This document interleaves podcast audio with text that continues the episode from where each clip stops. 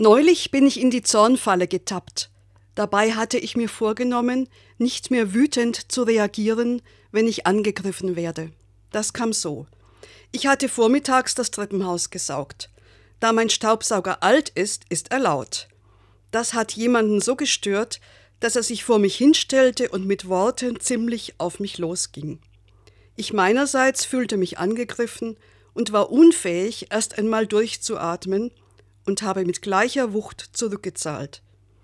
Ich habe also diesen einen Augenblick versäumt, in dem die Wut in einem hochsteigt und in dem man den Ausbruch des Vulkans noch stoppen könnte.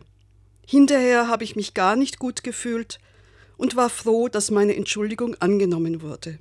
Die Mönche der ägyptischen Wüste charakterisieren Zorn so. Zorn ist wie ein Nebel, der den Geist verfinstert. Zorn ist wie ein Löwe, der im Käfig eingesperrt die Wirbelknochen bewegt und bei nächster Gelegenheit zum Sprung ansetzt. Unter dem Zorn versteckt sich Kummer, der als Zorn poltert. Gedanken des Zorns sind wie kleine Schlangen, die gefährliches Gift verspritzen und sich im Herzen festbeißen.